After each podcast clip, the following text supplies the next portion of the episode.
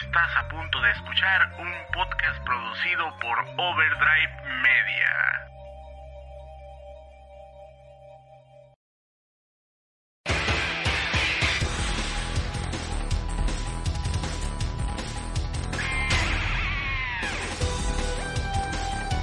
Este y todos los podcasts producidos por Overdrive Media se realizan gracias a las aportaciones de nuestros patreones. Si te gusta nuestro contenido, te invitamos a que nos apoyes en nuestro Patreon en www.patreon.com diagonal Overdrive Media. Y desde un dólar al mes puedes ayudarnos para seguirte entregando contenido semana a semana. Muchas gracias a todos.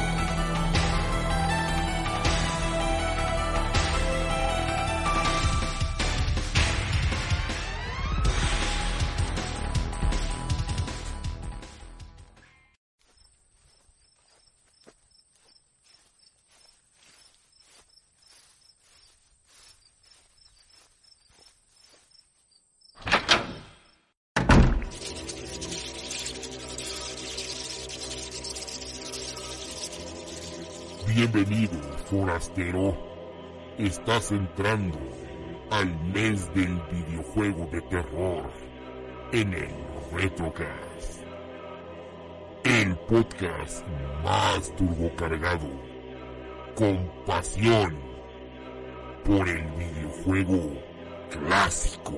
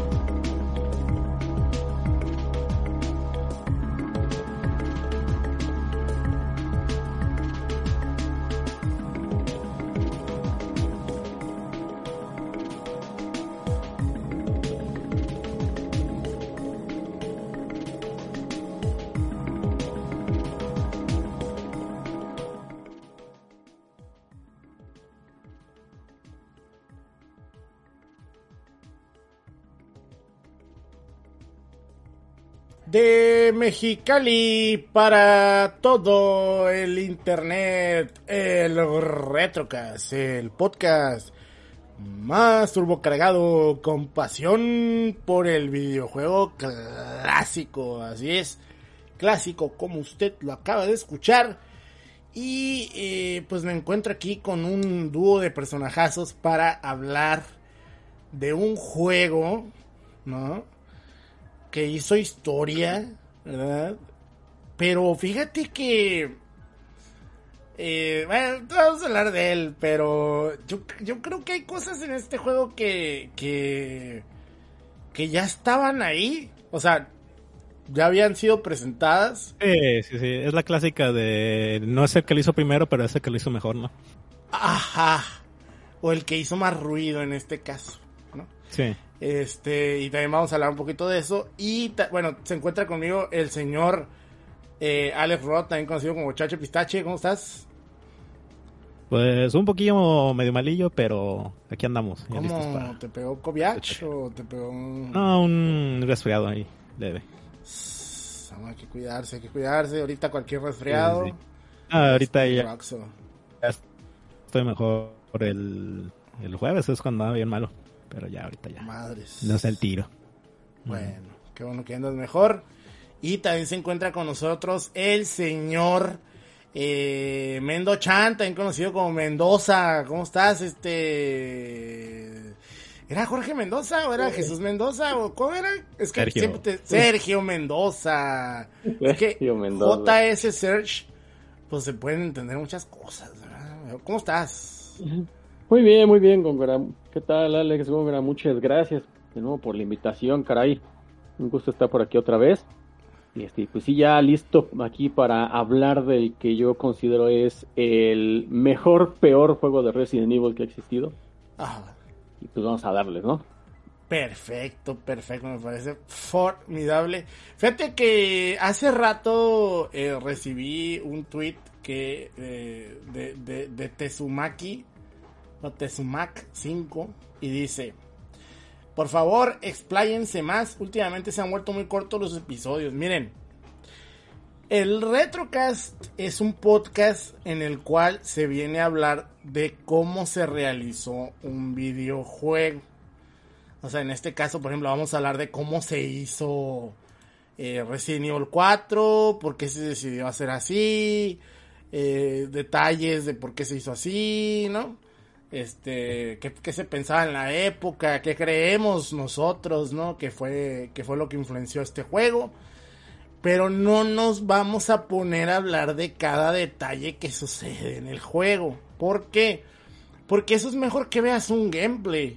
O en todo caso que te pongas a jugarlo. O que lo juegues. Exactamente. Exactamente. Entonces, no. Ta también otra cosa que no nos gusta, y últimamente creo que lo han notado por el último Limit Break, no nos gusta hacer podcasts largos. ¿Por qué? Porque no se disfrutan los podcasts largos. Los podcasts largos sirven como eh, ruido de fondo, ruido blanco. Lo pones uh -huh. y no le pones atención. Llega un momento donde un podcast que dura más de una hora y media se empieza a volver uh, una plática que tienes en el fondo. Ya la, incluso los sí. temas que traen las personas de esos podcasts se acaban y empiezan a hablar de tontería y media, ¿no? Como nosotros eh, mm, ayer. Empieza a ser redundante, ¿no? Exactamente, como nosotros cuando grabamos el de las brujas, el, el que grabamos un palomitas y refresco ah, con el Juanpi sí, y, el, y, empezamos a hablar de tacos y de, y de los hot dogs horribles de Mexicali, ¿no? Entonces, algo que tienen que entender, o sea, no es mala onda, no es regaño, no es eh, al contrario, es respuesta porque quiero que, que, comprendan eso. Ya quede claro. No es un podcast de cotorreo. O sea, no, no es un podcast de gente cotorreando sobre juegos viejos. Es un podcast de historia del videojuego. En esto se transformó el Retrocast, pues. Y sí, ok, a veces es de que, no, pues yo lo conocía así, yo lo conocía así. Pero aquí las, las, las experiencias personales no son el meollo del asunto, no son el por qué se hizo este podcast, son los juegos. Uh -huh. Es lo único que queremos explicar, ¿no? Pero bueno. Pues aprovechando que está aquí el señor Mendo Chan, que nos diga cuáles son sus proyectos, porque ustedes deben de saber que Mendoza ha estado, por lo menos que yo recuerde, ah no, ha estado en tres podcasts de Retrocast, ¿verdad? Has estado en el de ay, Soul River. Soul River. Que es el mejor que hemos hecho con, con Mendoza, a mi parecer. Eh, luego estuvo en el Castlevania 64. sí. Que la neta fue Mendoza el que, el que nos ayudó a que ese podcast estuviera bueno. Este, porque él sí disfrutó el juego. Y el otro fue el de, el de GoldenEye, ¿no? Que también ah, sí. nos quedó, al menos creo yo, humildemente hablando, creo que nos quedó muy bueno. Güey. Entonces, Mendoza es, es, es, es, un sello de calidad en el retro. Pero bueno. Sí, ándale, pues. Pero como es está, nuestro, nuestro, experto en Nintendo 64. Güey. Es nuestro experto en, en, en Nintendo 64. Y bueno, eh, pero Mendoza, no crean ustedes que llegó de la nada al Retrocast. Lo conocemos pues ya desde hace mucho tiempo, ¿no? Porque él escuchaba el Limit Break, lo que antes se conocía como bla bla bullshit o nosotros uh -huh. un podcast más de videojuegos. Sí, ¿no? Por ahí entraste. Uh -huh. Sí, sí, bueno, desde que abrieron su podcast, pero creo que el Retrocast ya era más... Es más atrás, ¿no? De ese. Ah, entonces tú, tú escuchabas el Retrocast antes de esa, de esa, de ese podcast. Ajá, yo lo escuchaba ah, desde antes. Ok, ok. Sí. ¿Tú, ¿Tú, conociste sí, al mono en persona? No, nunca. ¿Nunca? O sea, porque el, el, mono de, una vez me dijo que tú trabajaste con él o trabajaste en la misma empresa. O, no sé si el mono andaba ah, drogado. No, Yo creo que andaba drogado o tú te confundí, o tú estabas drogado, güey. No, él, él, él andaba drogado porque él dijo eso. ah, chingada, no, güey. O sea, vivimos cerca, eso sí. Ah. Ajá, él, vive por aquí cerca, o sea, sí estamos relativamente cerca, pero nada más eso, o sea, no, no trabajamos juntos en ninguna ah, parte. Ok, ok, ¿Quién sabe? El mundo es tan pequeño que puede ser. Bueno, bueno, en fin. Este, pero Mendoza, tu canal de YouTube, porque tu canal de YouTube está bastante bueno. ¿Cómo se llama tu canal de YouTube? Ya, este, le cambié el nombre, por fin. Este, ahora sí, este, le cambié a, a mi nombre artístico, según yo. Ahora ya se llama Search Boogie así lo así lo pueden encontrar este ya le cambié el nombre y bueno pues ya este este año pues ya subí los especiales de Halloween. De hecho hoy se, se publicaron los dos de Halloween que subí.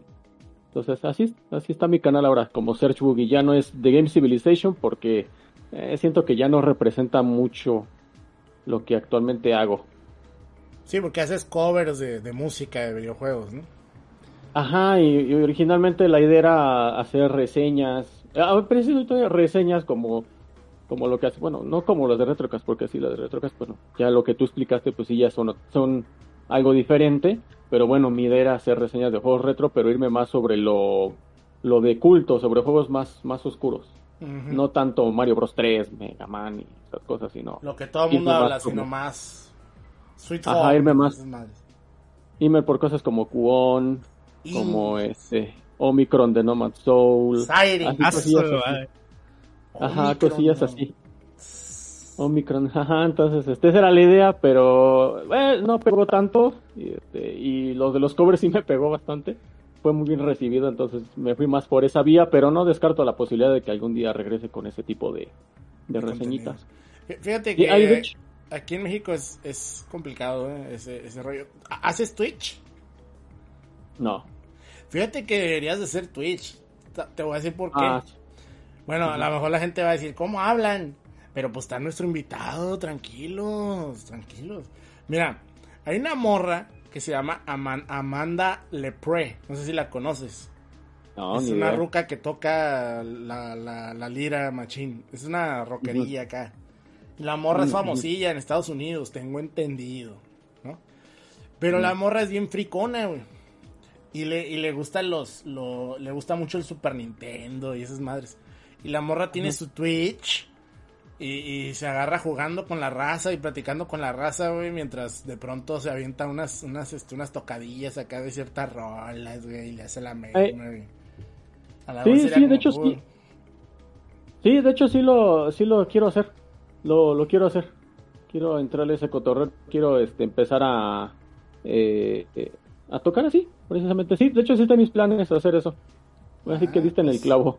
Me, me, agrada porque te digo, ella lo hace y, le, le, queda le queda bien chido, pues se ve se ve que que le tiene cariño, pues cuando, o sea, es que algo que pues a lo mejor es un pedo de ancianos, ¿no? Como nosotros, pero algo que me gusta mucho de de ver gente en Twitch es que le tengan cariño al juego, pues, que le tengan pasión a los videojuegos. Va a sonar bien mamón, ¿verdad? Pero, pero sí se nota, güey. O sea, se nota muy cabrón cuando alguien le tiene cariño a lo que está haciendo, güey. Muy diferente a, pues, a otros cabrones que, pues, nomás están ahí subidillos al trencillo del mame, ¿no? Pero bueno, eso ya es otra cosa, en fin. Pues bueno, ajá, eh, pásenle al, canal de, del señor Mendoza y su Twitter que es... Eh, arroba Sí, así. Te andas cortando. Arroba Search Boogie. Ah, sí. arroba Search Boogie. Sí, ahorita como que se te bajó la conexión. A lo mejor pusieron en Netflix ahí en tu cantón. En tu casilla. Ah, oh, sí, ah, bueno. Mm, pues no sé qué está pasando, pero sí te estás. Pero a ver, a ver si se. Cuelga y vuelve a entrar. Porque yo creo que a veces así pasa. Ah, bueno, a ver si, se arregla.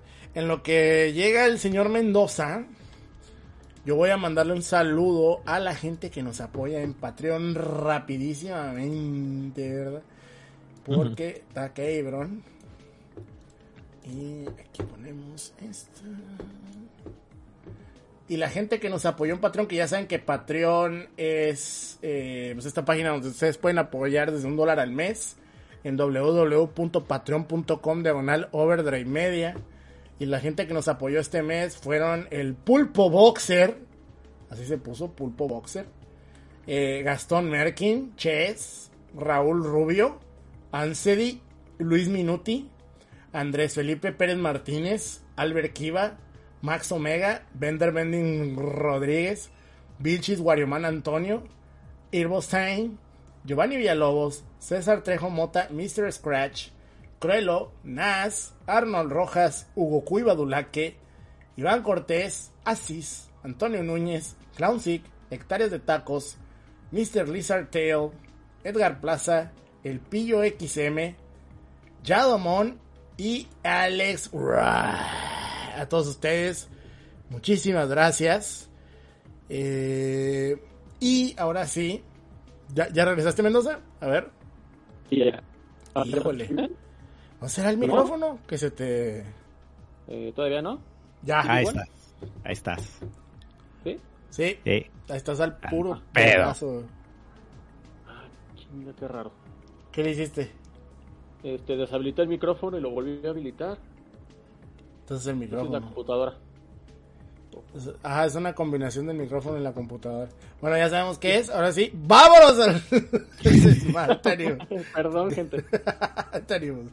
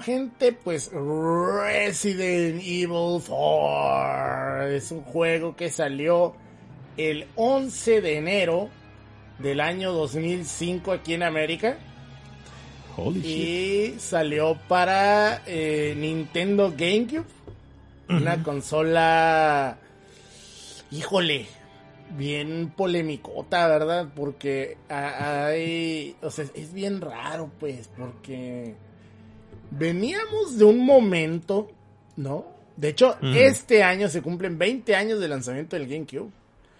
Más o menos Así en es. 10 días, ¿no? Creo.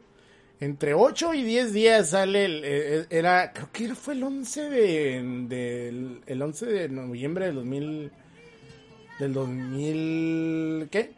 Del 2001, creo, 2001, ujú. creo. Este, pero fue en noviembre del 2001, porque también el Xbox, el original, el primero, la chingaderota, salió en el año 2001, ¿no? Entonces, eh, veníamos del Nintendo 64, ¿no? O sea, veníamos de, de esta sequía de videojuego muy fuerte, sobre todo de, de, de, de juegos tier party, ¿no? De juegos de tercera fiesta. Va a salir un mamón y me va a decir, no se dice tercera fiesta. Pero bueno. este, de juegos tier party. Y, eh, pues, eh, Nintendo aprende de sus errores, bueno, poquito, y prepara el lanzamiento para esta nueva consola, ¿no? En una época post Yamauchi, ¿no? Porque creo que en este momento, no sé si Wata entró en el 2002. Creo que sí. Creo que todavía le tocó este lanzamiento a Yamauchi. Sí, sí, todavía está Sí. Todavía le quedó en Ujú. 2001 a Yamauchi y 2002 entra Iwata. Entonces, pero Iwata sí estuvo dentro del desarrollo del GameCube. O sea, sí fue una de las, Sí, de las masterminds, ¿no? fue Y- uno de los que lo anduvo impulsando para que fuera así. Exactamente. Y el GameCube era una gran consola. A mí me encantaba el GameCube. Porque no solo se me hacía una maravilla eh, tecnológica que tuviera ese tamaño tan reducido, sino que además estaba preparada para que te la pudieras llevar y, y los discos eran chiquititos.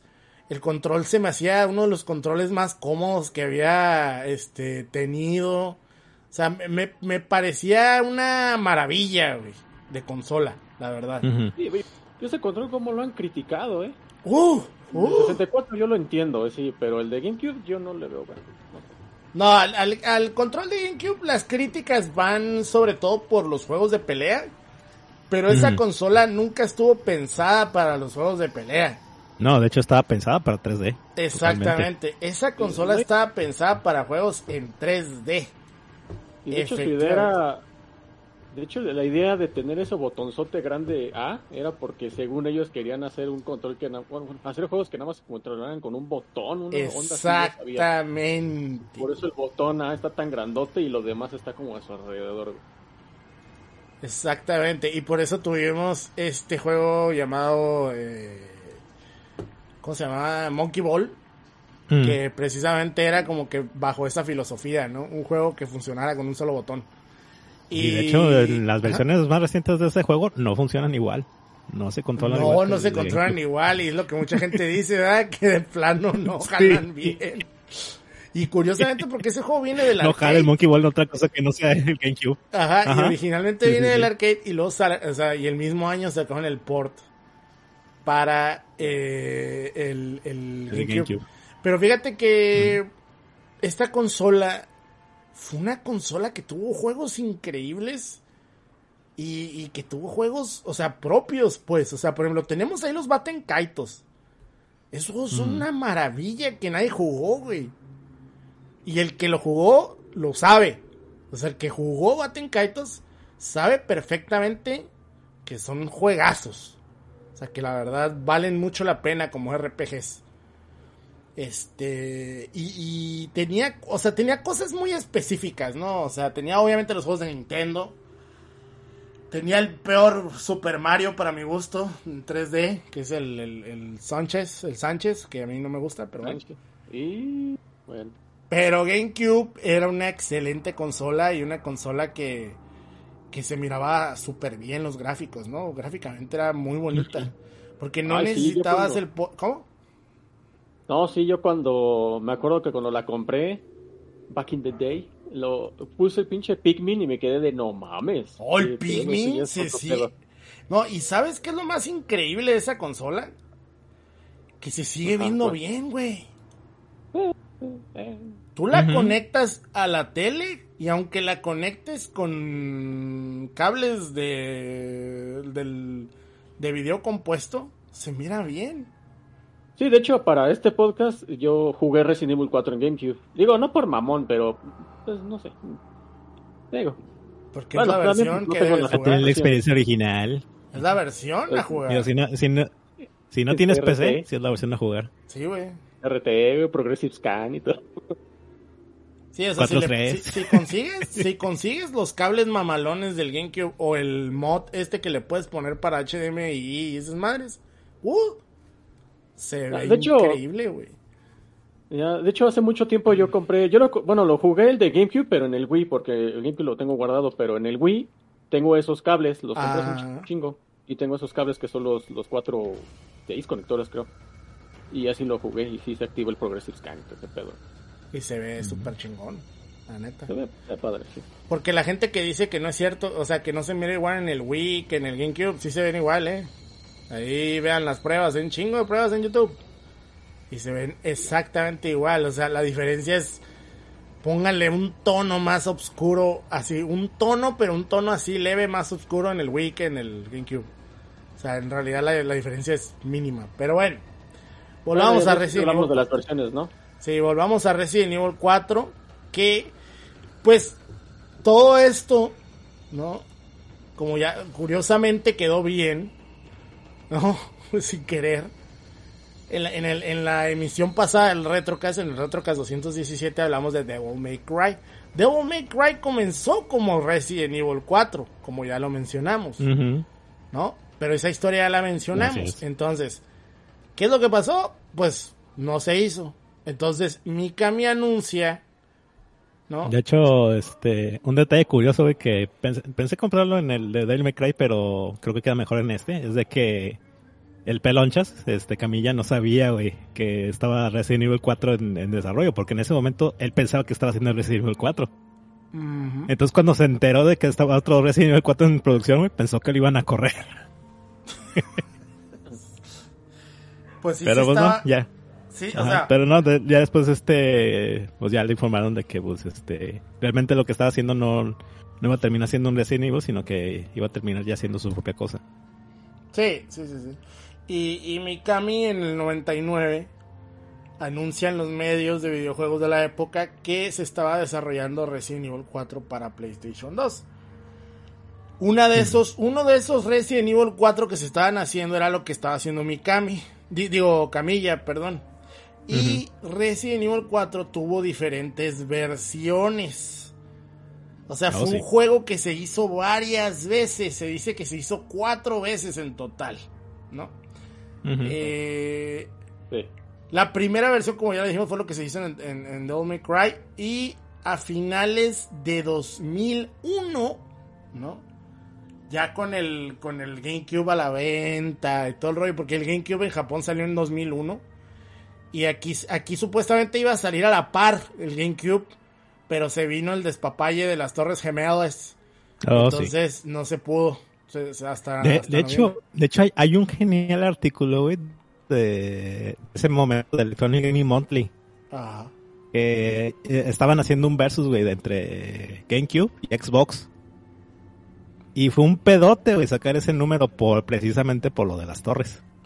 Mm. Ahí si quieren este seguir el Twitter de, de Dan Shu, que era el editor en ese entonces, este anduvo platicando ese pedazo hace unas semanas pues hay tacos. Y pues a finales de ese mismo año se presentan los Capcom 5.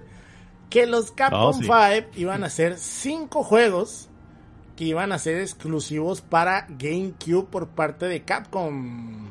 Los cuales iban a ser obviamente Resident Evil 4. Este. Hay cosas se llama el del Suda, el. Este, Killer 7. El Killer 7. También iba a estar, creo que el PN03, sin albur. Así se llama. Una cosa llamada Dead Phoenix, que era como un Panzer Dragon copia que no, que no llegó a nada. Nunca salió. Y siempre se me olvida, no, me acuerdo si era el Resident Zero el otro. Beautiful Joe, ¿no era? Ah, Beautiful Joe. De hecho sí, porque aquí, aquí les estoy mostrando más o menos los, los, lo que es, lo que fue Resident Evil 3.5, ¿no? ahorita vamos a hablar más de ello. Y también ahí se mencionan los Capcom 5 también, y de hecho ahí viene marcado Beautiful Joe. Entonces. por la, revista de Club Nintendo, que ahí está el postercito y tienen los cinco En ese momento fue una gran sorpresa, ¿eh? porque como mencionaste, porque como mencionaste ya se había anunciado esta cosa para Play 2. Exactamente, entonces sí fue así de que la gente se quedó de, pero ¿cómo? Sí, Resident Evil 4 iba a ser exclusivo para GameCube, pero deja tú. En el año 2002, y de hecho ese juego a lo mejor va a recibir retrocas el próximo año, eh, GameCube empieza a recibir ports de juegos de Resident Evil, pero no cualquier port, sino mm. que recibe Resident Evil 1 Remake, que probablemente y esto lo pongo en duda porque mi favorito sigue siendo Resident Evil 2. Pero probablemente Resident Evil Remake sea el mejor Resident Evil de todos los tiempos. Lo es. Y probablemente el mejor survival horror de todos los tiempos. Me lo es. Y el mejor remake de todos los tiempos. Y el mejor remake de... Es que ese juego, de verga ese juego. Ese juego es una cosa brutal, güey. Es brutal. O sea, y neta, tú lo puedes poner ahorita y dices, qué bonito se ve. Pero en la época, señores, en pleno 2002, esa cosa salió en los primeros tres meses. No me acuerdo si salió en marzo o en abril. Pero, güey, estás estrenando el GameCube prácticamente. Y tienes Resident Evil Remake. Y se veía. No había nada que se viera así, güey. Nada, güey. O sea, daba risa ver Resident Evil 1 en el Play 1, güey. O sea, era, era de, güey, ¿qué pasó, güey? O sea, nada de lo que habías visto durante. Yo creo que, bueno, a lo mucho Final Fantasy X o, Metal Gear Solid 2. Pero nada de lo que se había mostrado en, en, en, este, en Play 2 hasta la fecha, en ese momento, le llegaba a cómo se miraba de bien Resident Evil Remake. Sí, y es que algunos. Impresionante. Algunos de los efectos. De, había animaciones corriendo en tiempo real en cada una de las pantallas. Sí. Había, así como se movía el candelabro, las, las ramas de los árboles afuera, cuando estaban tronando los rayos. Todos eran animaciones así reproduciéndose en ese momento. O sea, no sé qué técnicas tan cabronas utilizaron para que todo eso se viera tan, tan real. Ya lo checaremos en, en su momento. Sí, o sea, la verdad era impresionante. Entonces te dejaba, empieza, ¿no? La Resident Evil manía en lo que es eh, GameCube. ¿Por qué? Porque también quedó esta promesa de que Resident Evil 0 iba a llegar a Nintendo 64, que se canceló y se mandó a, a Nintendo GameCube y que sería una exclusiva también de GameCube, ¿no? De Nintendo. Pero fíjense ustedes lo curioso que es que ese juego que salió hasta 2002, no salió a fin, creo que salió a finales del 2002 el, el, el Resident Evil 0, nomás déjenme revisar. Más o menos, sí. Según yo salió a finales del 2002. Sí, noviembre 12 del 2002. Salió el mismo día que Metroid Prime. Pero bueno, sale Resident Evil 0. Y curiosamente, fue Resident Evil 0 el juego que a Mikami le hizo ver que la fórmula de Resident Evil ya estaba vieja, güey. Que ya no era divertido, güey. O sea, de hecho dice, dice Mikami. Jugué Resident Evil 0 y me di cuenta que no me estaba divirtiendo, güey. Me di cuenta que no era un juego que me diera, que, que me asustara o que me tuviera eh, al, ras del asiento, ¿no? Entonces... Sentí que esto estaba estancando la, fórmula. Exactamente, exactamente. Entonces, la primera versión del juego fue esa de, de, Camilla. Luego hablan de una versión llamada versión niebla, ¿no? E, esta, esta versión eh, fue dirigida También le dicen versión castillo, ¿no? También. Ajá. Esta fue dirigida por Hiroshi Shibata, ¿no? Esta se supone que llegó al 40% de, de desarrollo. Y eh, fue escrito el juego por eh, Noboru Sugimura, que fue quien hizo también Devil May Cry, Resident Evil 2, etcétera, etcétera, ¿no? Y en esta historia se supone que Leon se infectaba del virus progenitor y iba a poseer un poder oculto en su mano izquierda, ¿no? Eh, se supone que no iba a salir Ashley, pero iba a salir una, una mujer X que no nunca se reveló quién iba a ser, ¿no? Pero ahí, ahí estaba. Luego eh, se creó la llamada. Pero fíjate, antes, antes de continuar, e, esa versión del, del Niebla o de Castillo, güey, tenía este los ángulos de cámara como Resident Evil. Entonces fue lo que no le gustó a Mikami, güey, porque era básicamente otro Resident Evil con las mismas mecánicas. Exactamente, exactamente. De hecho, y de hecho ahí todavía hay trailers y pueden ver eso. De hecho, ahorita la gente está viendo videos que yo les puse con, con un poco de esos de ese gameplay, de esas versiones, que de hecho existe un, un disco con, con ese juego. Y ahorita ya lo puedes conseguir en internet y bajarlo jugando con, jugarlo en emulador supuestamente. Em, luego tenemos la, la, otra versión que es la Hookman version, ¿no? O Hallucination. eso sería de padre. no, la otra es la Hallucination. Hay otra que es Hallucination. Esta es la Hookman y se supone que en esta la historia se desarrolla en un edificio embrujado donde Leon contrajo una extraña enfermedad y lucha contra enemigos paranormales como armaduras animadas y muñecos vivientes y eh, espectros también supuestamente. El juego tenía sensaciones de otro mundo y pues tenía flashbacks y cosas así locochonas, ¿no? Este, supuestamente esta versión también trajo cosas como los los este los quick time events, ¿no? Y lo de la mira láser. Eso eso también lo impuso esta esta mentada Hookman Verge. Y las granadas que también ahí se ven. Y aquí dice que la versión alucinación, ¿no? Eh, tuvo que ver con el guionista Yasuhisa Kawamura. Yasuhisa Kawamura fue quien escribió Resident Evil 3. Y ya habíamos dicho que él había trabajado con este Yukito Kishiro que hizo Battle Angel Alita, entonces madre, ¿no?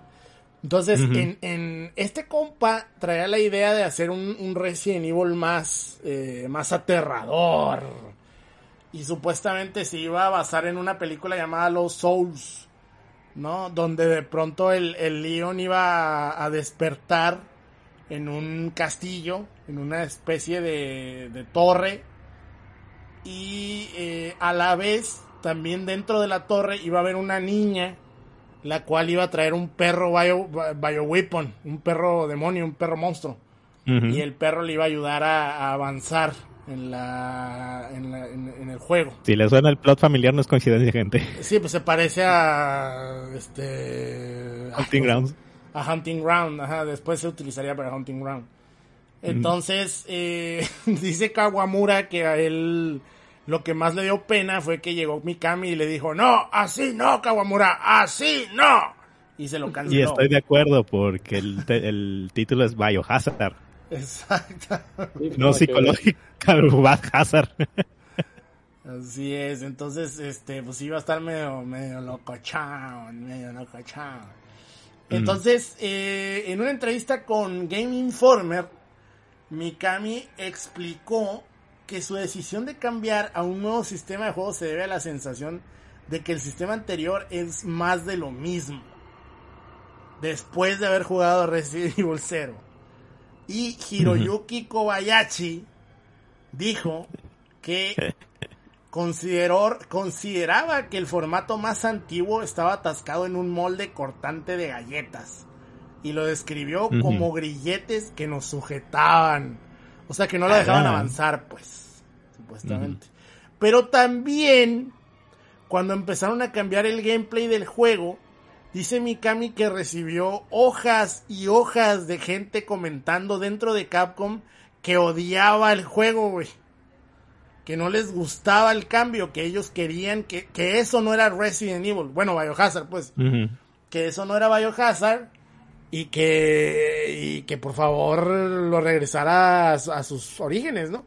Y Mikami dice, si yo no hubiera tenido un corazón fuerte, así lo menciona él, si yo no hubiera tenido un corazón fuerte, les hubiera hecho caso y no hubiera hecho lo que terminamos haciendo con Resident Evil 4.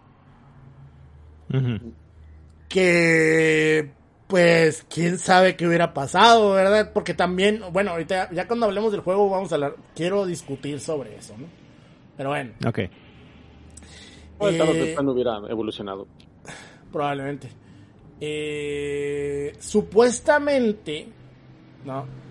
El juego está inspirado por Onimucha 3 Demon Siege. Un juego que a Mikami le había gustado jugar, pero sentía que podría haber sido mejor con una vista diferente. Y por eso decidió colocar la cámara detrás del personaje jugable.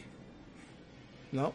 Mm. Y pues crearon para, para alejarse de los de, de, lo que era Resident Evil o lo que era Biohazard, crearon a los ganados los cuales ya no iban a ser zombies, ahora iban a ser personas con un, con un monstruo adentro, ¿no?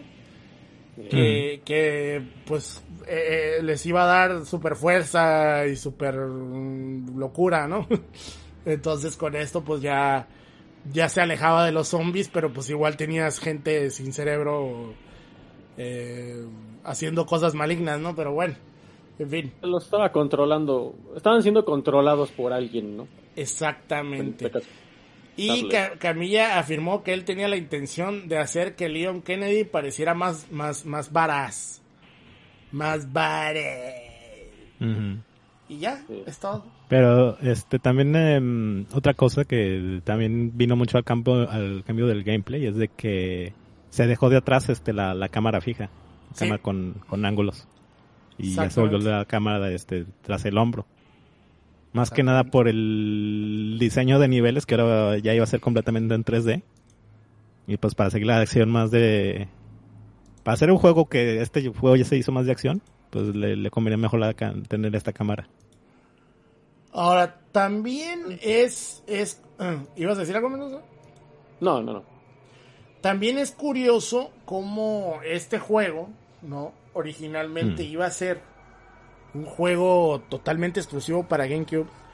Y Mikami dice que el, jefe de Capcom de la época, eh, que, en ese momento era Kenzo Sugimoto, se le acercó y le dijo, oye Mikami, ¿en verdad vamos a hacer exclusivo Resident Evil 4? O sea, ¿en verdad no lo vamos a vender en otra plataforma, güey?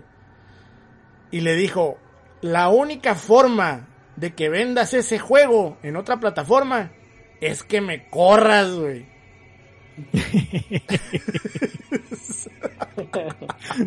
o sea, imagínate, y dice Mikami en una, una, entrevista post, no, ya, ya, ya mucho después de haber pasado de lo, Que lo que pasó. o sea, esta entrevista ya es más, es, es, del año 2020. Este, él dice que, él dice que la verdadera razón por la cual estaba muy casado con el GameCube o, con Nintendo y porque estaba haciendo todos esos deals o esos tratos con Nintendo era porque él miraba a Sony como una compañía que no se dedicaba a realizar videojuegos ni consolas, que no eran buenos para hacer eso, pues. Y que si el PlayStation 2 no lograba hacer el éxito que, que fue el primer PlayStation, pues lo más seguro es que Sony se regresaría a hacer este tocadiscos y, y toca cassettes y todas esas madres, ¿no? Y también pensaba lo mismo de Microsoft, porque él decía, bueno, Microsoft es una compañía que hace sistemas operativos, no una compañía que hace consolas y videojuegos. Entonces, no nos conviene sacar nuestro juego chingón, ¿no? Con, con, con esas compañías. O sea, él miraba ayudar a Nintendo o apoyar a Nintendo como apoyar al negocio del videojuego, ¿no? Porque ya no estaba Sega haciendo haciendo hardware. Entonces ya nomás quedaba Nintendo.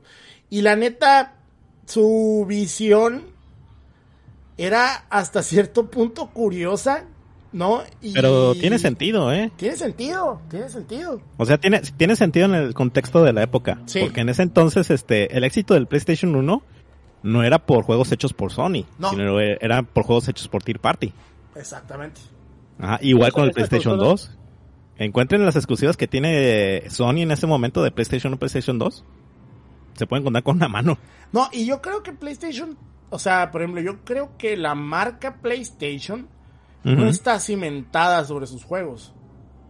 O sea, no, no, no, no. está cimentada sobre el Tier Party.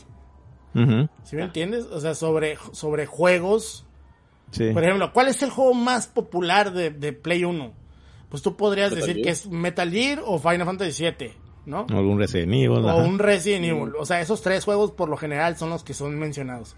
En el Play 2, Final Fantasy X, Metal Gear Solid 2 o... No sé. Pero nunca vas a mencionar eh, Monkey Ball. ¿Cómo se llama? No, Monkey.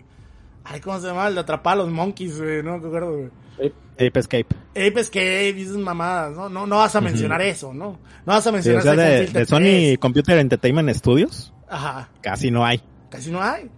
Y, y, de, y por ejemplo, en, en, PlayStation 3, pues también, aunque tenías ahí ya juegos de Naughty Dog que eran más famosos como lo que Pero se, eh, Naughty Dog seguía siendo Tier Party en ese entonces. Naughty Dog seguía siendo Tier Party.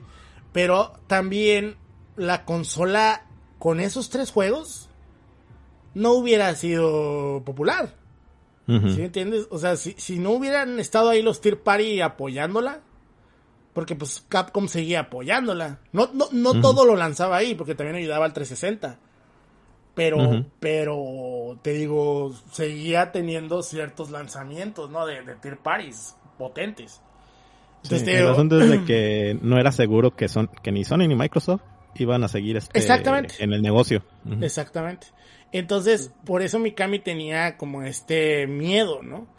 Pero su convicción era tal que en la época, o sea, hay una entrevista que ahorita me pasó Chache que le hacen en Famitsu, donde un güey le dice, oye, güey, quiero comprar un GameCube. Y él dice, no, güey, compra dos o hasta tres si puedes, ¿no? o sea, como diciendo, apoyen al GameCube. y, y todo eso, o sea, también había entrevistas o comentarios que él hacía, donde él decía que el PlayStation 2 era una porquería, ¿no? Donde él decía que, que Resident Evil 4 no podía correr en PlayStation 2. Y la verdad, tenía razón. Y la verdad es que no. no, podía correr bien. Güey, ese port de PlayStation 2 era espantoso, güey. Es horrible, sí. Es horrible. Y, y, y, no, y si no me creen, busquen las comparaciones que hay en, en YouTube. O sea, güey, los efectos de luz desaparecieron totalmente en PlayStation 2. Sí. No, y de hecho lo sabían, güey, porque... Lo sabían porque te lo vendían como la versión que tenía extras. Exactamente. Ah, pues, compensaron con eso. Compensaron con eso. De hecho, eh, los, los cinemáticos en, en, GameCube eran en tiempo real. Las cinemáticas en PlayStation 2 las tuvieron que transformar a video para que no se vieran más piteras. Y te das cuenta porque cuando traes los, los trajes especiales en, el, en la versión de Play 2, cuando están las cinemáticas en pseudo tiempo real, cambian al, al traje original de Leon porque en realidad es un video. O sea, está bien zarra. Hay unas partes donde hay efecto de agua en el piso. En el piso hay charcos. Y en el GameCube vas caminando sobre el agua, sobre los charcos de agua, y se escucha el agua y se mira el efecto de lo que se llama el ripple. ¿No? Las ondas en el agua. En el PlayStation 2 se tuvo que retirar todo el agua esa. Sí. No existe. Hasta tuvieron que cambiar los sonidos y meter música culera, güey. Está un mamón, güey, el cambio, Y, y como el, el PlayStation no, podía manejar también las texturas como el GameCube, güey. Muchos de los detalles también se perdieron bien, cabrón. Sí, lo, todos los, o sea, con esto lo han encontrado con diferentes, este, con diferentes emuladores, ¿no? Con los emuladores sacan los diseños de los personajes, o sea, los diseños en 3D, los, los modelos en 3D. Y los modelos en 3D del PlayStation 2 son modelos rescalados y les quitaron detalles para que los pudiera correr el PlayStation 2. Y no, no estamos contando los pinches loadings asquerosos que tenía la versión de Play 2, güey. Asquerosos, cabrón. Sí. Qué mala es esa versión, cabrón. No mames. O sea, yo me acuerdo cuando salió, hasta traía caja de metal, mamón, y todo el pedo, pues para que a ver si te. O sea, hasta sacaron un control, ¿no? El de la sierra. Pero no me acuerdo si ese también estaba para el GameCube. Yo creo que sí. Sí, también estaba. para el GameCube. Pero... Ajá, el de GameCube era el rojo y el de Play creo era el amarillo. También la, la... No, de hecho la caja de metal era de GameCube, no era... No, sí salió una de Play 2. De ah, ¿tenés para Play 2? Sí, sí, sí. De hecho te regalaban una litografía como la de GameCube, pero era otra la de la de Play 2. Se supone que las dos eran... se juntaban, pues se supone. Mm. Este... Porque yo llegué a tener las dos... ¿Cómo? Bueno, y afortunadamente todos los extras de PlayStation 2 llegaron a la versión de Wii, que para mí es la mejor. Es que está padre por lo del Wii Mode, está bastante entretenido, entonces. Y ahí tiene todos esos extras, los, los archivos de Wesker, ¿no? las, las grabaciones de este güey. eh, la, la, campaña de Ada, entonces está, está chingón esa versión, ahí viene todo, entonces fue como que la venganza. Es la de Wii, ¿no? La de Wii, está chingón. Y de hecho dicen que es la que se juega mejor. O sea, es la que la que el control se acopla bien machín el juego también. sí, no, y de hecho también le puedes conectar el, el de GameCube. El de GameCube. Si no te gustan lo de el Wiimote. Sí, porque trae los extra, como dices tú, del Play 2 y pues es el juego de GameCube, no el de, no el de Play 2. Entonces se ve, se ve bien chingona. Si la tienes conectada con, con cables buenos, no mames, mira bien perro. Pero la verdad es que Mikami tenía razón. Y, y fíjense, y llegó a tal de que él dijo que iba, que se iba a hacer harakiri si no. Ah, sí. Si no. Harakiri corporativo. Harakiri corporativo, pero también dijo que se iba, en otra entrevista dijo que se iba a cortar la cabeza. Llegó mm. meme de que, de que Mikami se iba a cortar la cabeza tan cabrón que dice él que en la, que en la, que en Capcom, ¿no? Le tiraban carrilla. Y que llegaba la raza y le decían, y el que se iba a suicidar, ¡onta! ¡Onta el que se iba a suicidar! O sea, y que le tiraban caca machín. Y llegó al grado de que si ustedes juegan God Hand, porque God Hand es de botana, pues. y, y, si, y si juegan, hay un minijuego de carreras de perros Puck. Juegazo, eh. hay un perro que se llama Mikami's Head. Entonces lo pusieron ahí por, por esta mamá, pues por la, por la broma, pues. Entonces, a ese nivel llegó la meme, pues, ¿no? De que ese güey estaba emperrado de que el juego no iba a salir en Play 2. Pues al final terminó saliendo y salió el mismo año, fue lo peor, o sea, salió en octubre. Pero también tiene que ver en que no logró las ventas que ellos tenían este planeados, pues, ¿no? O sea, tristemente la gente no lo compró, pues. Pues sí, te perdieron un chingo de dinero haciéndolo, ¿no? Y dijo, no, tenemos que recuperar. Tan así que el juego ha salido, o sea, este juego Resident Evil 4 es el Skyrim de Capcom, güey. Es el Skyrim de Capcom, o sea, está, fíjate, está en GameCube, está en Play 2, está en Wii, está en Xbox One, está en obviamente PlayStation 4, PlayStation 3, Xbox 360, eh, PC, en PC salió dos veces. Este, hay una versión para una consola brasileña que al Cibo.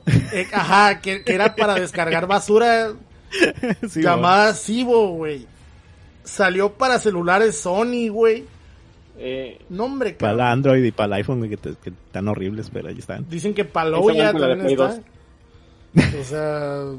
Está la versión de VR y ya va bien el remake. Está la versión de VR y dicen por ahí que va a caer un remake que, que todavía no, no, se, sabe, ¿no? No se confirma.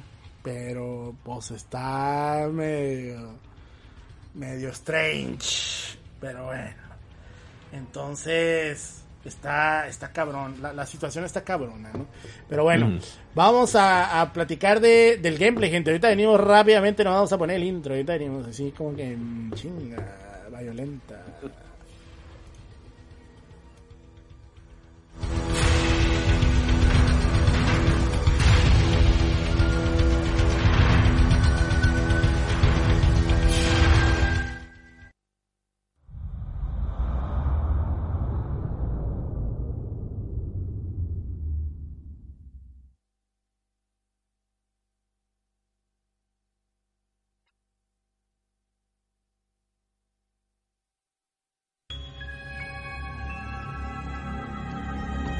Krauser, go get the girl.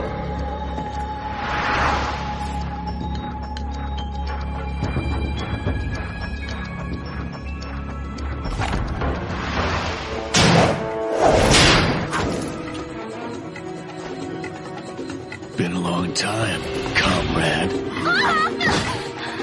you catch on quick, as expected.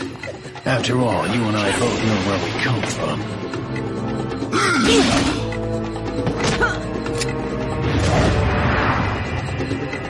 What do you want?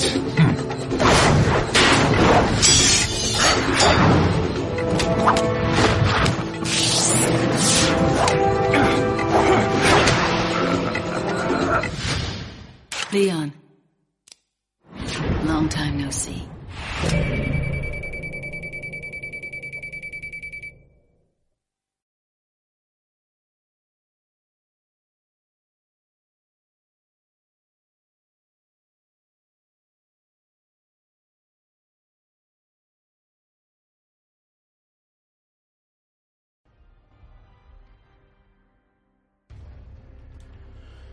Bueno, pues este, ahora sí el gameplay. Nos preguntan que si qué se hizo Mikami después de que salió por todo. Pues a Mikami le fue muy mal, porque lo mandaron a Clover y pues hicieron este Okami, hicieron Beautiful Joe, hicieron ¿qué más hicieron? Él ya allí fue más de productor, ¿no? Sí. Hicieron este ay, el que mencioné ahorita, el de los putazos, Godhan. El Godhan y bye bye. Cerraron el estudio y ya no volvieron nunca más. Así que sí le fue, sí le fue mal, la verdad. Sí le fue mal. Y después hizo Devil Within y ay, Dios mío, no. Ay, Dios santo. No hablemos de eso ahorita, por favor. Pinche chingadera. No, ya mi Cami de plano. Mi Cami de plano ya no le ha atinado, la neta. Pero fíjate que es algo que mismo dijo, ¿eh? En, alguna entrevista. No, no fue no, no este, con Resident Evil, pero él menciona o mencionaba que el momento perfecto para un desarrollador para hacer el videojuego que quiere es en sus 20 años, porque tiene... No, en sus 30 años, porque ya tiene la experiencia de, sus 20 y ya tiene más clara la visión de lo que quiere hacer. Ya cuando llega a sus 40 o más, ya está muy cansado para el proyecto. y tiene razón. Pues sí. Y el ejemplo perfecto es él mismo. Ah, ¿Te andas cortando tú? Su Devil Within. Oh, no. Ahí está, para que déjalo. Este, pues sí, ah. efectivamente, ese fue pues el desarrollo, ¿no? De, de, Resident Evil fue un, desarrollo pues bastante extraño. Este, con diferentes versiones del juego, diferentes personas eh, actuando como director. Eh, terminaron haciendo un juego mucho dinero. Terminaron haciendo un juego que es más de acción que de que de survival horror, ¿no? Pero algo que, o sea, personalmente ahorita, si a mí me dicen eh, que si quiero jugar un Resident Evil, el último, bueno, no el último, porque el último sí sería Resident Evil 6. Pero Resident Evil 4 no sería uno que yo diría, ah, voy a poner Resident Evil 4 para jugar, güey. Un Resident. Mm. O sea, yo creo que los que más pondría son el 1, 2 y 3. Sobre todo el 1 remake, eh, el 2 remake y el 3 original, ¿no? O sea, porque me gustó el 3 remake, pero no me gustó más que el 3 original. Pero Resident Evil 4 fue un juego que en el momento que lo jugué me voló la cabeza. O sea, fue así que ¡wow! ¡Qué perro está, güey! ¿No? Y todos estábamos emocionados y todos decíamos, oh, no mames, cabrón. Porque algo que hace excelentemente bien Resident Evil 4, y creo que estarán de acuerdo conmigo, es la escena de introducción, que es muy a lo Mega Man X, curiosamente, ¿no? Porque, porque tenemos a Leon llegando con estos policías españolados que seguro han de ser piperos y, y le dice, ah, it's freezing. Y ¿Por qué estás aquí de verdad? Ajá. Exactamente. Oh, yo vengo a este buscar a la, la, la, la hija del, del, del, presidente, la chingada. Y aquí no vengo a ser amigos, no nos vamos a poner aquí a cantar cumbaya juntos y agarrarnos de las manos. Ajá. Me vengo a chambear. Y entonces llega León a esta ciudad, ¿no? A este lugar en España. Pueblo, ¿no? Un pueblo, un pueblo así muy, muy, muy rural. Y de pronto aparecen estos personajes, los, los que ahora conocemos como los ganados. Pero pues cuando recién aparecen, pues parece que son personas normales que, que habitan el pueblo, ¿no? Y de pronto escuchas un detrás de ti. No, no, dice, ¿qué estás haciendo? En ¿Cómo le dice? Este... ¿Qué estás haciendo aquí? ¿Qué estás haciendo aquí, Ajá, ¿qué estás haciendo aquí, cabrón? Y pues tú te... Lárgate de una vez. Te, sacas de onda, ¿no, güey? Y empieza...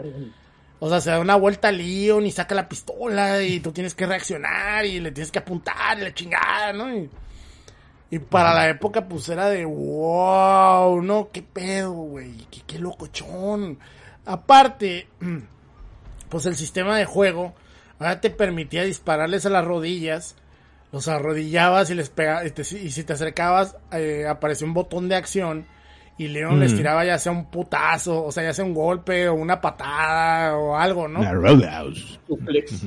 Ajá, o les hacía un suplex, o sea, tenía interacciones muy cool, ¿no? El, personaje. Sí. Y pues era congruente con la historia también, porque también nos habla de que Leon ahora es un agente, ¿no? Del FBI. Sí. O sea, pasaron seis años desde Resident Evil 2. Exactamente, o sea, Leon ya está preparado, ya no es un rookie como en Resident Evil 2, entonces ya puede hacer cosas que no podía hacer antes. Por lo pues tanto... Ajá. No, sí, ya, ya, ya es una, ya es un agente de gobierno, ya tiene más experiencia, ya está más curtido, güey, entonces ya, ya sabe qué pedo. Exactamente, exactamente. Entonces tenemos que, eh, pues Leon empieza a ser atacado por estos, eh, por estas personas que habitan el pueblo. Y, y pues te vas adentrando en el pueblo, ¿no?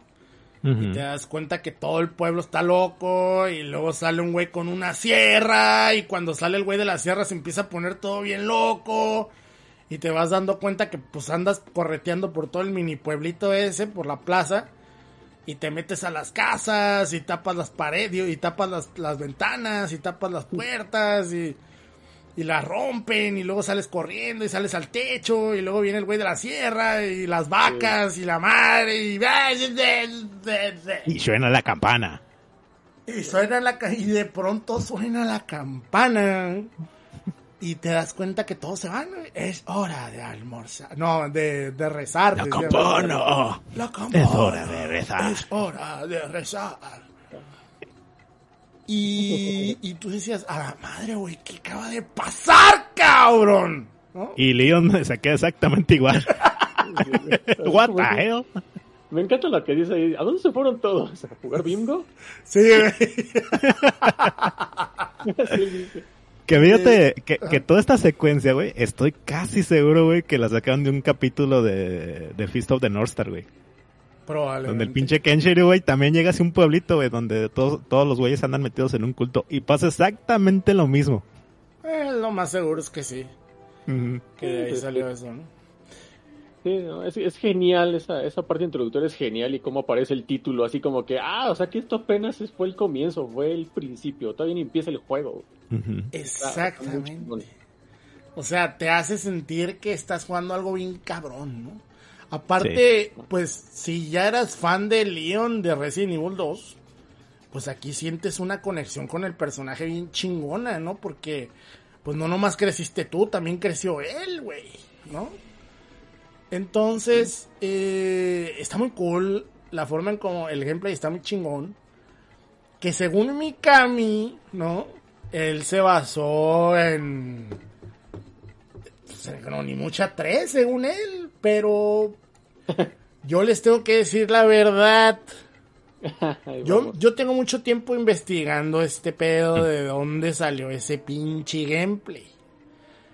Y ah, el, el punto más lejano que yo he visto, y a lo mejor podría llegar alguien más y decirme otro más lejano, y si me lo dice no hay pedo, está bien, mientras tenga verdaderos datos y no nomás se lo inventen. Hay un juego para Nintendo 64. Ajá. Nintendo 64. Que se llama Winback Covered Operations. Que de hecho, curiosamente, Nintendo lo puso disponible en su Nintendo Switch Online Service, ¿no? En su servicio online de, Nintendo 64. Que por cierto corre muy bien en el, en el servicio ese. Y el gameplay es exactamente igual. Con la cámara prácticamente igual. O sea, podrías decir, no, pues es que la cámara está un poquito más atrás. Bueno, sí. Pero la. la ¿cómo, ¿Cómo podríamos decir? Como la. Lo que se buscaba realizar es exactamente la misma sensación de seguir al personaje a través del, del, del escenario. Sí, la premisa está ahí, ¿no? La base ahí está. Exactamente, pero deja tú, o sea, la forma en cómo disparas, la, la mira de la pistola es láser, este, obviamente tiene incluso que también Winback viene muy influenciado por Metal Gear, hasta la pinche, hasta la, hasta la caja te lo decía, ¿no? El Metal Gear de Nintendo 64, que creo que fue un error enorme decir eso, pero bueno. Este. Yo creo que era un juego muchísimo más arcade. Eso era un juego muchísimo más arcade y, diferente, pues. Pero lo que tenía inspirado en Metal Gear era que te podías pegar a las cajas y cubrir, cosa que Resident Evil no hace, no hace muy bien que digamos, no lo hace, pues. Nada más una vez lo hace. Exactamente. Y aquí no, no, no hay cubierta y, y todo es, este, pues apuntar, ¿no? A diferencia del otro juego donde sí puedes hacer como que ciertas cosillas extra, ¿no? Ajá. De hecho, otro juego que se me viene a la mente que también tiene un gameplay muy similar y es previo a Resident Evil 4 es el de Headhunter de Sega Dreamcast. Es casi idéntico, si quieres ahorita googlealo. Sí, sí, ya sé cuál es. Ese, ese, juego es del año 2000, según yo, el Headhunter. O, o 2001. Sí, Headhunter. Muy bueno, muy buen juego, bastante bueno. Y, y de hecho es curioso porque Headhunter, tiene como que también influencia de Resident Evil, o sea, es como que una ahí, como ah. que se toma prestado de uno, el otro toma prestado del otro. Retroalimentación. Fíjate, Headhunter ah. es del 2001, de, de dos años después de Winback. O sea, el primer juego, y te digo, me he puesto a buscar de dónde viene la cámara al hombro, de dónde viene a apuntar. Y, las gentes que se lo preguntan, todos llegan a donde mismo. Fue Winback. No todo el mundo conoció Winback, por desgracia. De hecho, mucha gente no sabe que existe ese pinche juego, y, que, y que vale mucho la pena jugarlo, güey. Y va a haber retro casi el siguiente año de esa madre, güey. Eh. De hecho, estás invitado, Mendoza, tú que eres 64 güey. Va, va, va. y te digo, y creo yo, güey, que es un juego que vale la pena que se le dé su lugar, güey. Porque sí, como dice Chache, es un juego más arcade, sí, es un juego más de estarse cubriendo y disparando. y de hecho, me, me, fíjate qué mamón, me puse a buscar, ya ves que en Wikipedia vienen eh, algunas de las reseñas de la época, ¿no?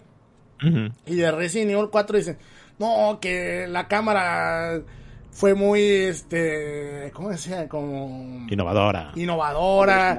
Y la forma en cómo apuntas y te pones a ver las, las, del Winback y pinche juego, nomás son cajas y cajas y cajas y disparar y cajas y te quedas, no mames, güey. recuerdo haber leído una, güey, que te dicen, la cámara es horrenda porque el personaje te cubre el 40% de la pantalla y no puedes ver el resto de la acción. Exactamente, cuando, cuando obviamente la idea era esa, ¿no? Que lo que, lo que tú apuntaras es lo que, lo que tenías que estar mirando, pues no la, no todo el todo el, panorama, el panorama, pues, o sea, no necesitabas ver todo, nomás necesitabas ver a quién le estabas disparando. Pero es bien curioso, pues, o sea, como a Winback le dan en toda la madre por hacer exactamente lo mismo y antes que Resident Evil 4. y no me estoy quejando de Resident Evil 4. Solo estoy diciendo lo curioso que es. ¿Cómo? No, y ya para que Nintendo lo ponga, porque yo a mí sí me agarró por sorpresa y dije, ah, chinga, Winback. ¿Y eso? Yo hasta pensaba que ni Nintendo lo conocía. Oh, es que te digo, a mí, a mí, cuando, no sé si jugaste la versión de Play 2, porque hay un, remaster, bueno, no es un remaster, es un port. Terrible, güey. Era muy malo. ¿A poco? A mí sí me gustaba. Ah, no, güey. La versión de Play. Ahí sí, güey. La versión de 64, güey. Me la, me la quedaba. Y hubo una secuela espantosa, güey. Para Play 2. Espantosa. De Winback. La neta, no la jueguen. Si la, si la llegan a ver, no la jueguen. Pero bueno. Winback es de Namco, ¿no? Es de Koei. ¿Es de Koei? Ok. Ajá, de Koei Tecmo. La, la hizo, fue uno de los primeros juegos de Omega Force, güey. Oh. Sí, güey. O sea, la gente de Omega Force, para la que no sabe qué es, pues son los que hacen actualmente todo lo de Dynasty Warriors y Warriors Warriors y Warriors Warriors Warriors y Warriors con Zelda, Warriors con Warriors, Samurai Warriors, Warriors con King of Fighters, One Piece Warriors, One Piece Warriors, Zelda Warriors. Todo eso lo hace Omega Force. Ah, el Persona, Persona Warriors y todo eso. Toda, la pinche historia que debe haber tenido todo el, este Breath of the Wild está en un Warriors, yo creo. Ándale, ándale. Todo lo que a mí me hizo falta ahí está ahí en ese pinche juego.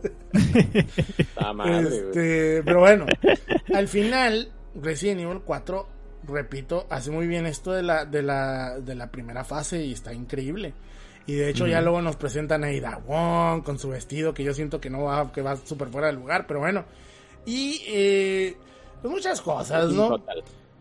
Muchas cosas. O sea, el gameplay va mejorando, ¿no? Todo se pone bueno, la historia se pone curada. No es muy buena la historia, pero pues funciona. Pues, pero te voy a decir una cosa. Pinche mm. Odio el último escenario de este juego. Oh, sí. Lo odio. Es horrible. El, quinto escenario de este juego, que es cuando llegas a la, a la pinche. A la, a la isla de la muerte, no sé cómo se llama. Que mm. están los negrotes, estos enormes, y empiezan con sus pinches metralletas. Güey, no mames, ¿qué pedo? ¿En qué momento puse el Metal Slug, güey? es como de que a la. Ya va a faltar. Tere, tere, tere, tere, tere. No, güey. Se llena de. Se llena de estos. ¿Cómo se llama el pinche mono del, del Metal Gear? El ah, Raven. Vulcan, Vulcan Raven. Vulcan Ravens, güey. Sí, güey, por sí, todos lados, Vulcan Ravens, güey. Esponjas de daño, güey, porque son esos, esponjas de daño con pistolas enormes. No, güey, qué horror, güey. Qué, qué culero, güey. Un helicóptero que te dispara. No, hombre, güey. O sea. Ya, se cae, se cae. Se cae, güey, se cae. Se les cayó bien feo, güey. Sí, buena atmósfera, sí. Bueno, excepto por una parte, que es la que más recuerdan todos, es donde estás contra los...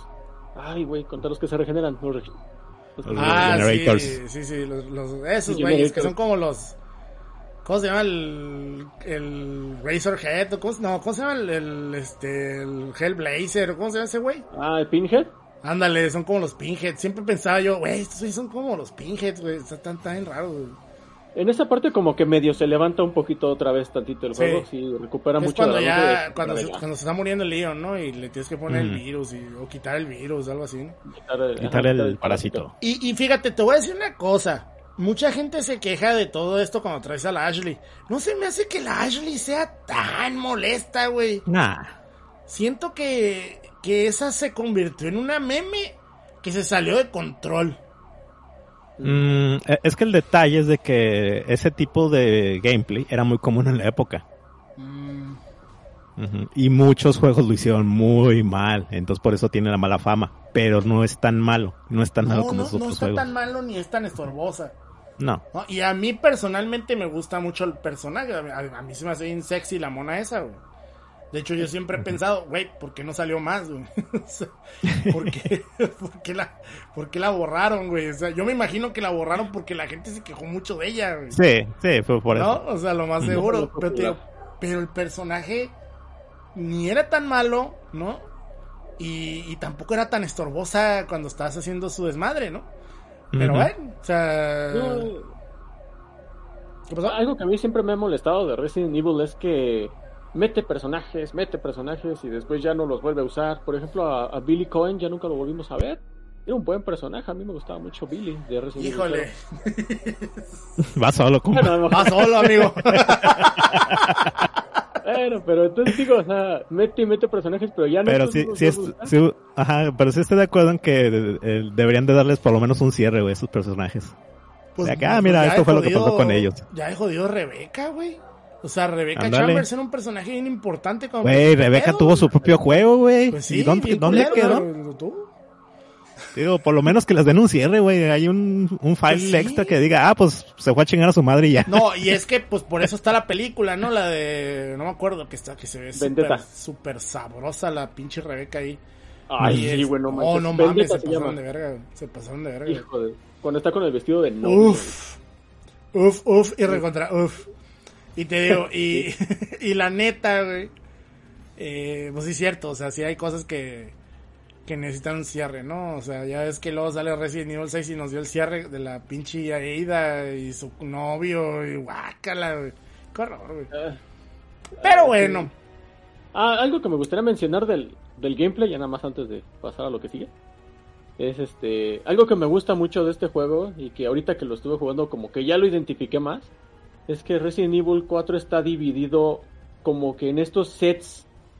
Eh, no es un juego de que vas caminando derecho y vas disparando y vas matando monstruos. O sea, eh, a nivel superficial dirías, pues sí, ¿no? Es un juego de estar matando, bueno, estos ganados, ¿no? Estos, este, estas personas controladas por el parásito. Pero no es tanto así de estar matando enemigos y irte derecho, ¿no? Y a la siguiente habitación, sino como que el juego estaba dividido en sets. Y eso lo hacía muy entretenido porque eran eh, escenarios que estaban específicamente diseñados para que de cierta forma actuaran en tu contra o en tu favor, dependiendo de cómo tú te desempeñaras. Pues es lo que hoy podríamos llamar el mentado modo horda. Porque, por ejemplo, lo que hacían era que te encerraban, como dices tú, en un set, en un escenario, con trampas y con diferentes, eh, ¿cómo se dice? Cuando, con diferentes cosas con las que podías interactuar.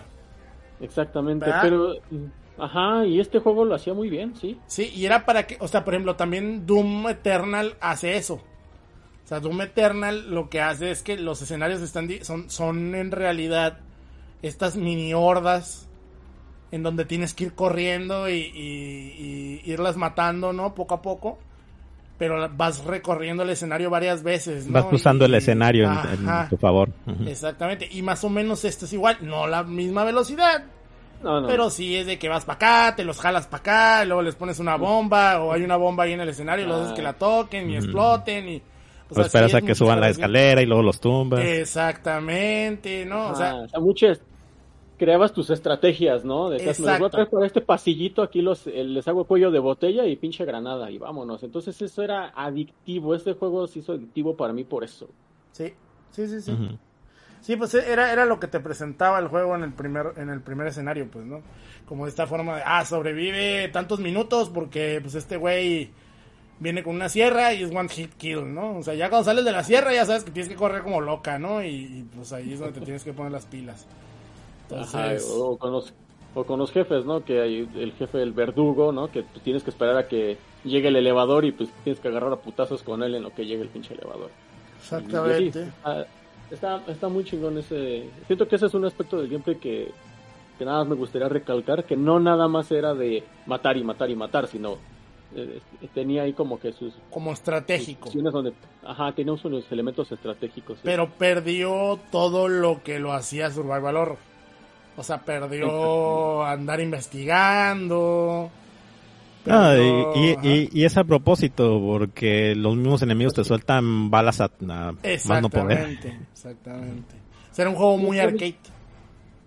Ajá, fue lo que yo pensé en su momento, yo también lo, lo sentí, dije, esto como que ya no es Resident Evil, pero está muy entretenido, la verdad, o sea, no me molestó. Es que es un gran videojuego. Ajá, si no hubiese sido, si hubiese sido un juego aburrido, repetitivo, o este, así, lo hubiera odiado, pero por lo menos es un buen, es un juego muy, muy padre, por eso digo que ¿Sabes es el mejor por qué no se siente repetitivo?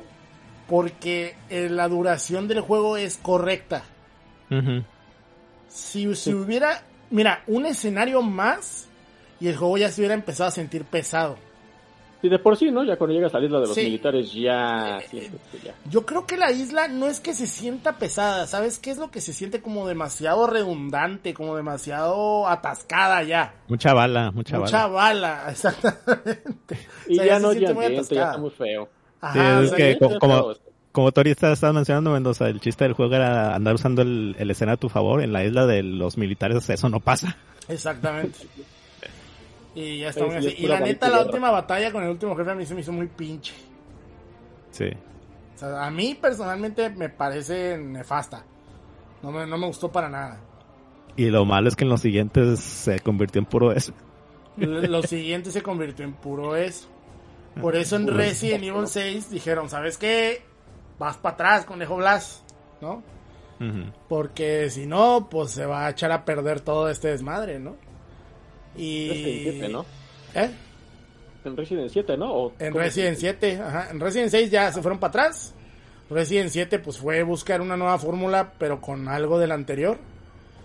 Y Resident 8 fue pues más o menos como, ah, mira, vamos a hacer guiños a Resident 4 con lo que ya tenemos y vamos a combinar cosas, ¿no?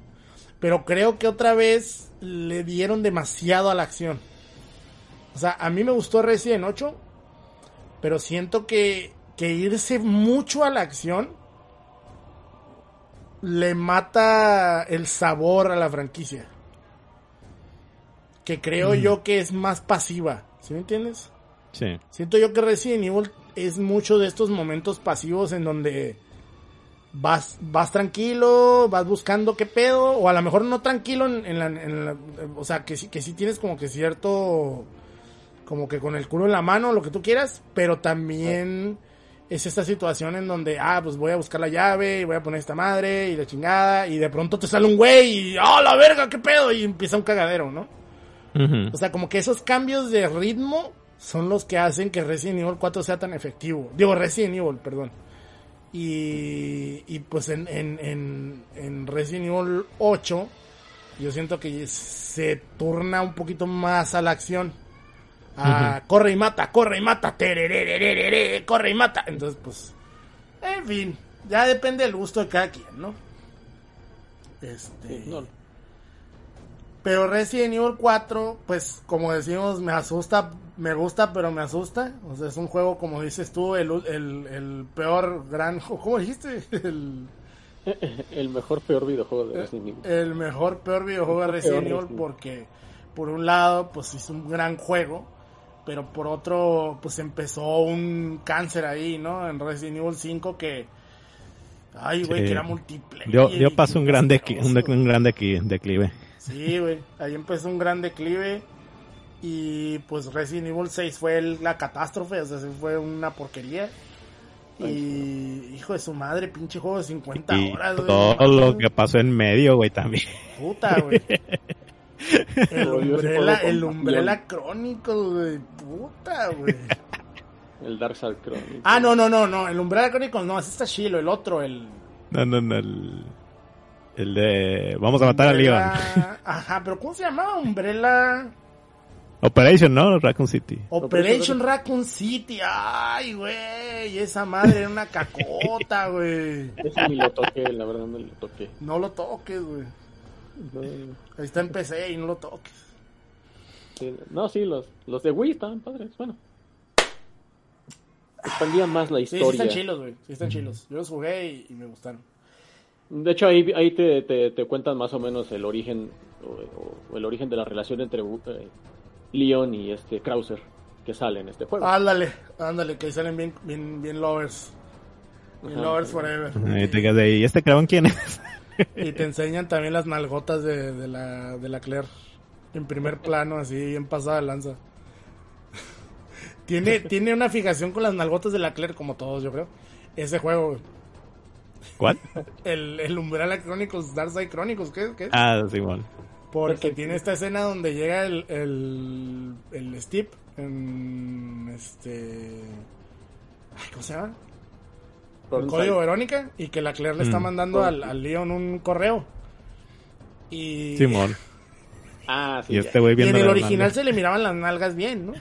Pero aquí se las pusieron bien pasadas de lanza, güey. Así de porno acá, Y el pinche Steve casi, casi está sacando la lengua saboreándose, güey. Así que, güey, espérate, güey. Tranqui. No, está Y esa tradición continúa en la Revelation, güey. Sí, no, Donde todo el juego era bien las a la vieja. No, es que la Claire. Ah, no, pero en, Revelation. Esa era la Jill. En, ¿no? en Revelation 2 sale la Claire, pero ya está más doña. Es lo que no me gustó. No. Pero en fin, pues eso fue Resident Evil 4 un juego con sus altos y sus bajos. ¿No? Tienes eh, esto de que te califican. Tienes las escenas de, tiro de, de, tiro al blanco, ¿no? Que vas coleccionando las taparroscas. Ajá.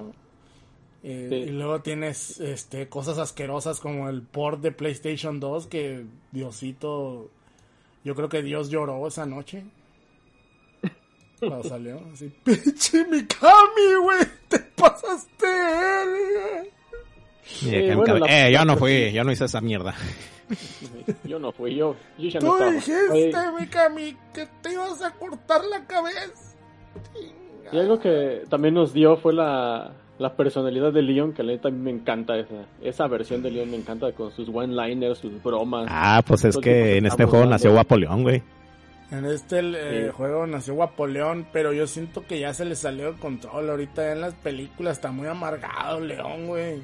Sí, lo amargaron un chingo. Pues que es que se hizo, se hizo servidor del gobierno, güey, pues esos güeyes nunca son felices. en la nueva, güey, sale la pinche... ah, no me la güey. No la vi, esto no, me la Sale la Claire, güey, y, y ah. le anda tirando el calzón así mal pedo, güey, y el pinche león comiéndose un ñongón, güey. O sea, sí, pero un pinche ñongón, güey, o sea, de plano, o sea, ¿qué pasó? Ah, el, bueno, sí, en la, película de Infierno, este, ahí regresa el Leon que, tanto queremos y conocemos. Ahí sí es bromista y todo. Eso está chido. Infierno. Y un poquito en la de ¿Cuál es la Infierno? La segunda película donde está en Europa. De hecho, regresa a Europa. Ah, creo que no la he mirado. ¿No la has visto? Pero... No está tan chida. No está tan chida, pero es el Leon que, que es el Leon de Resident Evil 4, güey te dieron cuenta de su error en la primera película y dijeron, no, vamos a regresar al Leon de Resident Evil 4. Ah, y es ese. Y está en Europa, que es lo chistoso. A, mí lo que me gustaría es que Resident Evil... Bueno, creo que el 9 ya dijeron que va a ser otra vez con el Ethan, ¿no? Porque va a ser una trilogía de Ethan. Pero a mí me gustaría que regresáramos a, los personajes famosos, pues a, a Jill, a Leon, a este, al Romperrocas, a mi novia Claire, o sea... Porque, pues, algo chilo, pues. O sea, todo el mundo siempre estaba que no mames, güey. La Jill, ahora qué pedo con la Jill, güey. ¿Qué, ¿Qué, va a pasar, no, güey? Cuando le lava el coco el Wesker, el Whiskas, güey, y todo ese pedo, y, pues, no sé. Mi sueño siempre, mi sueño siempre ha sido un Resident Evil donde ya salgan todos, güey. Pero esa pinche oportunidad ya la desperdiciaron, ya quemaron ese... Ah, ajá, y en Resident Evil 5, porque en Resident Evil 5 pues matan a Wesker, entonces no, güey, ese, ese kill, ese, ese era de, era de ellos, era de, de Jill, de Chris, de Barry, de Rebecca, era de ellos, no tenía que nada. De los Stars. esta, ajá, de los Stars, no tenía nada que hacer esta pinche, la morra esta, ¿cómo se llama? Shiva. no, Shiva no tenía nada. Sale en la película de Cambiaron a Jill por Cheva, ¿no? En la película que viene. ah, sí, güey. Que mucha gente enojada, ¿eh? Si decías que se parecía a Cheva, ¿eh? No, pues mucha gente enojada. Porque decían que, les que era racista. Al notar. Se hubiera metido a Cheva, güey, tal cual. Pues sí. ¿Qué pedo? Pues sí, tal cual. Pero bueno, precisamente la metieron para evitar problemas de racismo, precisamente por eso existe ese personaje. Exacto. Ajá, existe porque como ibas a matar negros. Ajá. Sí, sí. Y pues bueno, estabas en África, ¿no? Pues... pues ni modo que mates blancos. Bueno, sí hay blancos en África. Sí. Pero no, no son de los jodidos, pues no son los pobres. Pues ni pedo. En fin, Resident Evil 4, gran videojuego. Si usted no lo ha jugado, que lo dudo demasiado. A todos lados, como ya habíamos mencionado. No, es que este juego, yo me acuerdo, güey, que cuando salió, o sea, era la pinche furia devastadora, o sea, todo el mundo lo tenía, todo el mundo lo jugaba, todo el mundo lo quería. Yo tenía un compa que tenía un de esos cafés internet donde podías llegar a jugar y tenía unos GameCubes ahí conectados y todo el día era Resident Evil todo el día Resident Evil 4 jugando a los morrillos. Y no tenían memoria los pinches GameCubes. Todos los morrillos llegaban y lo volvían a empezar, güey. Hubo un morro que yo me acuerdo que dijeron, oh, güey, este cabrón ya va a terminar el Resident 4, güey. ¿Quién, güey? Este güey. Y sin memoria. Y yo, ay, güey. No mames, qué hueva. Así había gente mamona, en la época. No, estaba cabrón. Es larguito el juego, es larguito el juego. Y está larguito, son sus. Sí, yo me acuerdo. Y yo me acuerdo que eh, mi hermano, este, que es más o menos como la edad de ustedes, o sea, él sí era jugador hace mucho tiempo, o sea, él sí le tocó toda esa época de las arcadias de Street Fighter 2 y Altered Beasts y todo eso, pero ya desde que se desde que se volvió papá, pues ya dejó de jugar, ya le, perdió la pista, este, ya no le sabe mucho y este, ya estaba muy desprendido de los videojuegos. Pero cuando salió Resident Evil 4 se clavó bien cabrón con ese juego y lo acabó. O sea, es de esos raros juegos que él acaba. él ya no acaba juegos, ya no juega, ya no. Pero ese juego sí, güey, se lo Es que Resident Evil 4 te engancha, güey. Aunque digamos lo que digamos, que no es un buen Resident Evil, que en la acción, que el juego te engancha. Como videojuego, hace excelentemente bien su trabajo. La verdad. O sea, por más que nos pongamos acá ladies, el juego lo que hace, su trabajo, divertir, lo hace excelentemente bien. Divertir y enganchar, como dices tú, te hace adicto, güey. O sea, a estar ahí, güey, a ver hasta dónde le llego, güey, de chingada. Y, pues no por nada hay gente que, que hace sus speedruns y hace sus, sus, este... Voy a pasar juegos que, que me toquen, ¿no? Y cosas así. Que la comunidad de speedruns, güey, pega esta madre. Ya, ya llegó a un nivel bien cabrón, güey. Sí, hardcore, hardcore. Ajá. Sí, ya, ya, sin, sin, ¿cómo se llama? Sin el merchant, ya lo acaban sin el merchant. no, deja, deja sin el merchant, haz de cuenta, hay, hay hasta un, un nivel de randomness que indica si vas a tener un buen run o uno malo. Ah.